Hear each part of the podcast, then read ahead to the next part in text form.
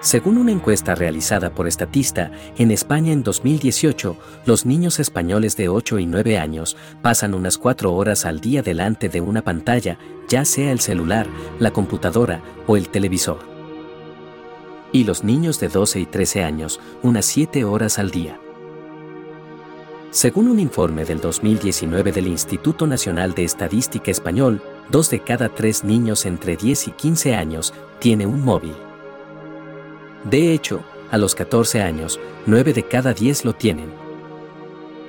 Te dejo en la descripción el enlace a un informe en inglés de la OCDE de 2019, analizando varios estudios recientes de la relación de los niños con las tecnologías de la información y su impacto tanto en el bienestar personal como en el desempeño escolar. Muy resumidamente, hay unos cuantos hechos confirmados en esos estudios.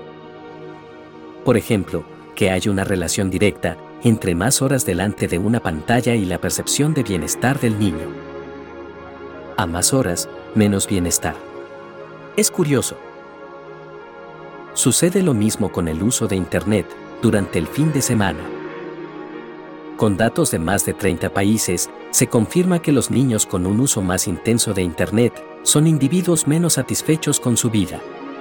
No te asustes solamente lo suficiente para que se aprecie en las gráficas, pero así es. De hecho, según el mismo informe, un 40 a 80% de los niños, según el país, se sienten mal si no se conectan a Internet. Es decir, sí. Hay algo de adicción en una parte de la población. Vamos con las cosas buenas de este tema. Para empezar, decir que está demostrado que los niños que consumen material audiovisual lúdico o juegan con videojuegos acompañados de adultos tienen un desempeño mayor en las tareas escolares. Es decir, el uso de Internet y el ocio digital no es malo de por sí. Otros estudios ponen de manifiesto las ventajas de usarlo incluso en las aulas pero es muy importante el acompañamiento y guía de los adultos para que no se creen adicciones y se pueda controlar el uso y aprovechamiento de esas horas delante de la pantalla. Quiero acabar sugiriendo algunas actividades interesantes a realizar con niños para alejarlos de las pantallas. 1. Descubrir la naturaleza.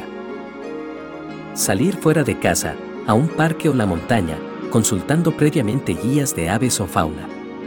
O también dentro de casa, se puede explorar el inacabable mundo de las plantas y su cultivo.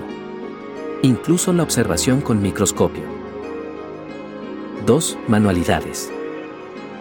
Es un clásico, pintura y dibujo, arcilla o plastilina, papiroflexia, corta y pega con papel o cartón, construcciones tipo Lego, coser, etc. 3. Leer. Aquí, la clave es acertar con la temática de las lecturas propuestas al niño. Si buscas en las librerías, hay un abanico de literatura muy apta para niños de todas las edades. Desde contenidos que se hacen eco de las series de televisión o el cine, hasta material relacionado con los youtubers. 4. Actividades grupales. Para trabajar el desarrollo social y emocional. Si es posible, con la participación de un adulto. Desde juegos de mesa, a teatro casero, música, cocina en grupo, etc. Datófilos. Buscamos, analizamos y compartimos datos. Escúchanos en YouTube, Telegram o en tu app de podcasts.